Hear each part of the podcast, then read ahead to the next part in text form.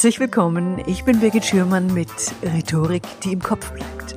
Dem Podcast für alle, die sich mit ihrer Präsentation von der Masse abheben wollen. Heute hören Sie die Folge 97. So gelingt Ihr Storytelling in der Unternehmenskommunikation. Hallo, liebe Hörerinnen, liebe Hörer. Heute hören Sie den dritten Teil meiner Miniserie So gelingt Ihr Storytelling in der Unternehmenskommunikation.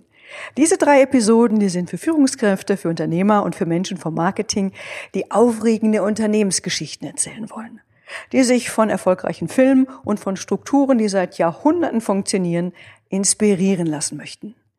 Liebe Hörerinnen, liebe Hörer, stellen Sie sich vor, es ist 1937.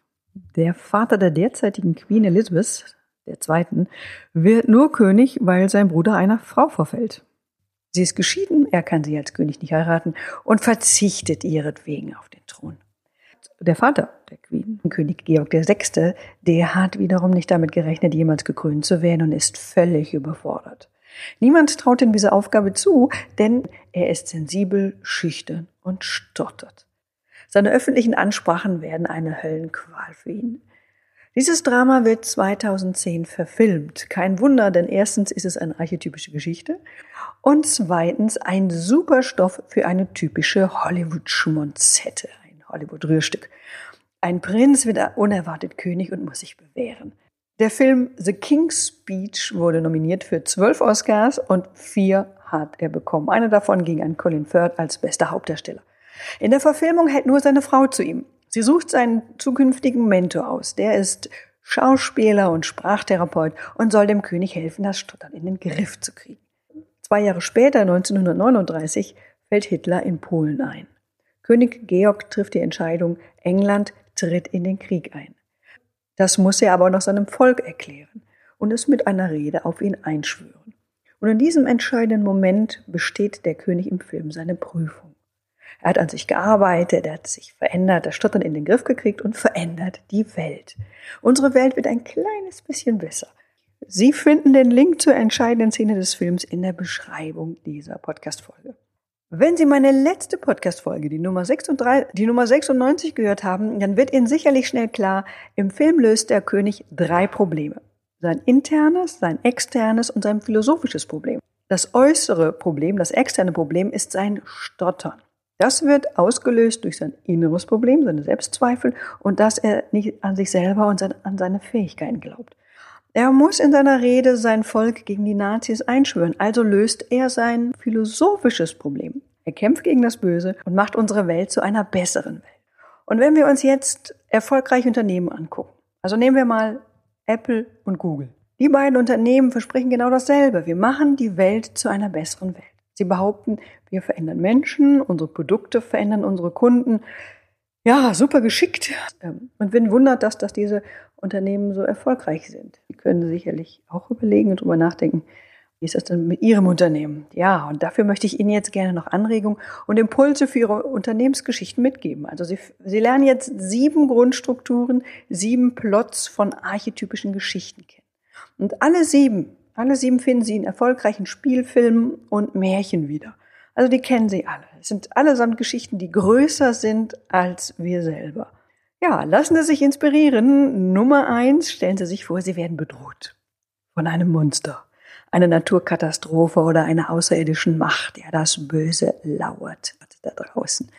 Ja, so funktionieren Filme wie Star Wars, Alien, Das Schweigen der Lämmer oder Der weiße Hai.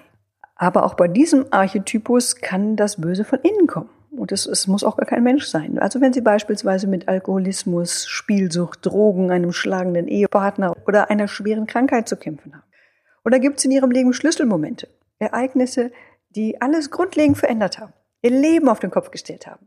Wenn Sie sich nicht scheuen, persönlich zu werden, dann sprechen Sie über diese Erfahrung. Ja, diese Erzählstruktur kennen wir auch von vielen Speakern Beispielsweise fällt mir jetzt gerade ähm, Hermann Scherer ein, ich weiß nicht, wie häufig ich auch diese Geschichte von ihm schon gehört habe. Sie ist gut tatsächlich. Er erzählt, wie er den hohen Schuldenberg seiner Eltern abgetragen hat. Ja, zweitens. Zuerst haben sie im Büro die Kaffeeküche geputzt, keiner hat sie beachtet. Und jetzt gehört die ganze Firma ihnen. Ja, darauf bauen die vom Tellerwäscher bis zum Millionär Stories auf.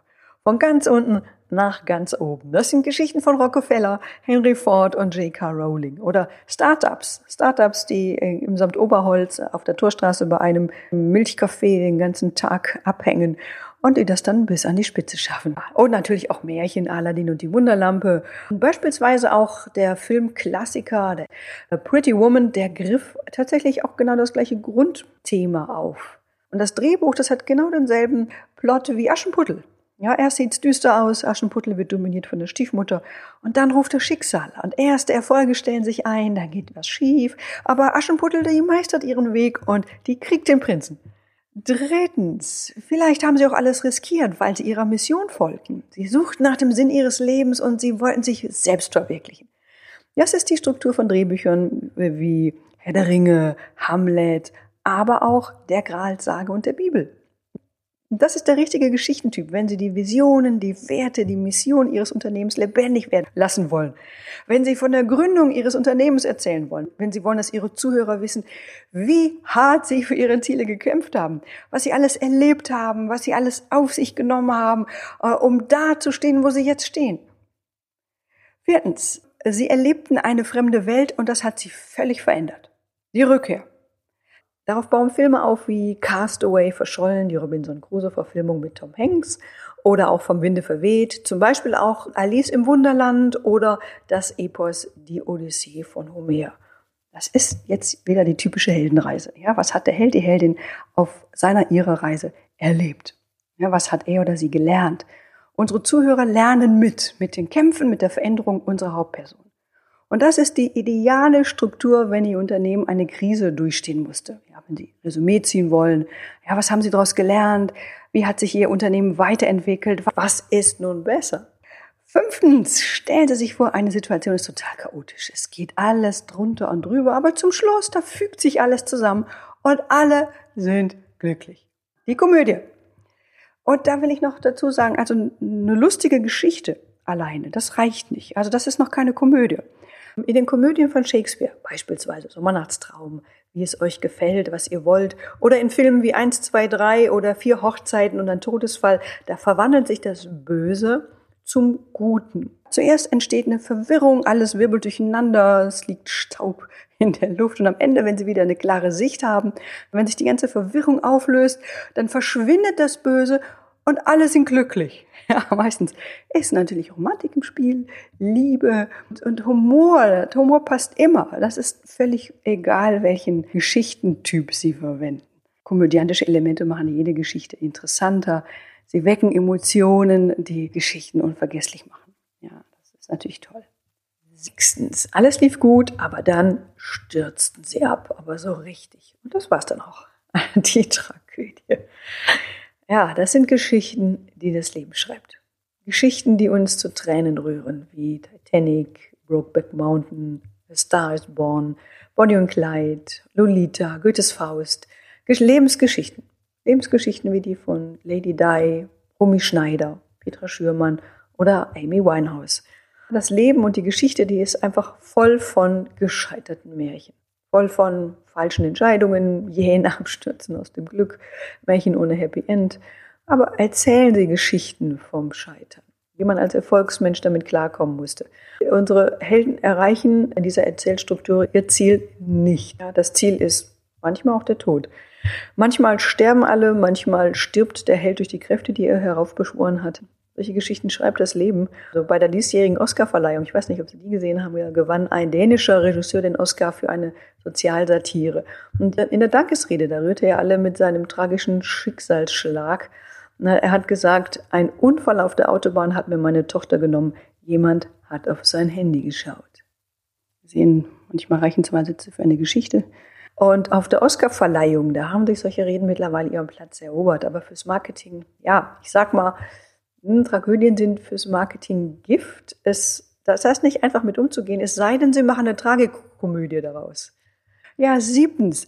Sie waren ganz unten und niemand hat je an ihre Rückkehr geglaubt, aber jetzt sind sie wieder da. Ha, die Wiedergeburt. Und darauf basieren Drehbücher wie Kill Bill von Tarantino. Also die Rückkehr aus einem Schatten da. Das ist ein Dreiteiler. Uma Thurman, die in Kill Bill heißt die nur die Braut oder die Black Mamba. Die wurde angeschossen. Und nach ihrem Koma machte ich dann die totgeglaubte Heldin auf den Weg, das gesamte Killer-Kommando um die Ecke zu bringen. Und ähm, auf dem Sujet, ich bin wieder da, da basieren auch ganz viele Märchen. Dornröschen, die Schöne und das Biest, Schneewittchen. Und diese Struktur ist für ihr Marketing im Gegensatz zur Tragödie eine Goldgrube. Das sind Stories von Menschen oder Unternehmen, die ganz tief gesunken sind und es zurück ans Licht geschafft haben. Diese Struktur ist eine super Vorlage. Darin steckt die Heldenreise und ein großer Konflikt mit maximaler Veränderung. Daher ist es eine sehr inspirierende Erzählstruktur, die Sie vielseitig verändern können, um Ihre eigene Geschichte zu erzählen, um Veränderungen im Unternehmen zu erklären, wenn Sie Mitarbeiter nach einer Krise motivieren, motivieren wollen. Beispielsweise, wenn Ihre Firma am Konkurs so gerade eben vorbeigeschraubt ist, bis irgendeine großartige Idee die Firma gerettet hat.